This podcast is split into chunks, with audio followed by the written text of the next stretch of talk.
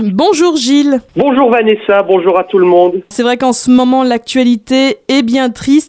Après tant d'années de paix en Europe, hein, le mot guerre est de nouveau sur toutes les lèvres. Et aujourd'hui dans ta chronique, tu voulais rendre hommage et surtout soutenir ce beau pays qu'est l'Ukraine. Alors Gilles, il y a une fleur qui est symbole de l'Ukraine. Alors quelle est cette fleur? Effectivement, depuis la nuit des temps, les Ukrainiens idolâtrent les fleurs. Elles étaient considérées comme un cadeau des dieux. Elles sont donc très présentes dans leur tradition et leur folklore, symbolisant la protection contre les maladies et les forces du mal. Parmi ces fleurs, on a le coquelicot qui est censé apporter un bon sommeil. Le coquelicot symbolise également, et c'est malheureusement d'actualité, la lutte de l'Ukraine pour son indépendance et le sang des patriotes. D'où une nuance de chagrin qui accompagne cette fleur. Alors il y a une autre tradition autour des fleurs en Ukraine, c'est la tradition des couronnes de fleurs. Oui, la couronne traditionnelle de fleurs, qu'on appelle en ukrainien le vinok, a été portée pendant des siècles par les filles et les jeunes femmes pendant les mariages et les festivals. C'est vraiment des magnifiques couronnes et il s'agit à l'origine d'un rite païen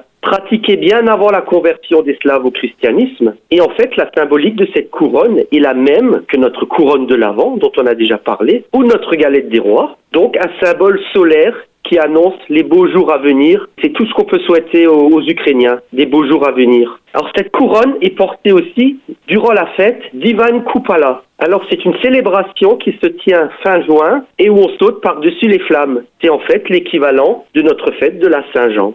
Une de ces couronnes, et c'est des magnifiques couronnes, peut contenir jusqu'à 12 fleurs. Elles sont également suspendues aux maisons pour apporter la protection. Placées sous une gerbe de blé, elles étaient aussi censées augmenter la récolte. Des traditions qu'on trouve aussi chez nous. Il y a aussi une, une autre plante. Son nom ukrainien, c'est la Tchernova ruta. Oui, c'est le nom d'une plante ukrainienne, mais qu'on trouve aussi chez nous et qu'on appelle la rue odorante. C'est une plante qui fait des fleurs jaunes, une plante très odorante, d'où son nom. Et il y a une très belle légende en Ukraine qui dit que c'est que lors de la nuit d'Ivan Kupula que les fleurs prennent une couleur rouge et pour quelques instants seulement. Et les filles qui trouveront la fleur rouge seront heureuses en amour. Que peut-on dire, Gilles, en conclusion? Alors quand on regarde ces traditions, on ne peut que constater un noyau commun avec les nôtres. Et ce sont des traditions dont l'origine remonte à la nuit des temps. Alors je ne peux pas oublier non plus de citer la pervenche, qui est aussi une plante importante pour l'Ukraine.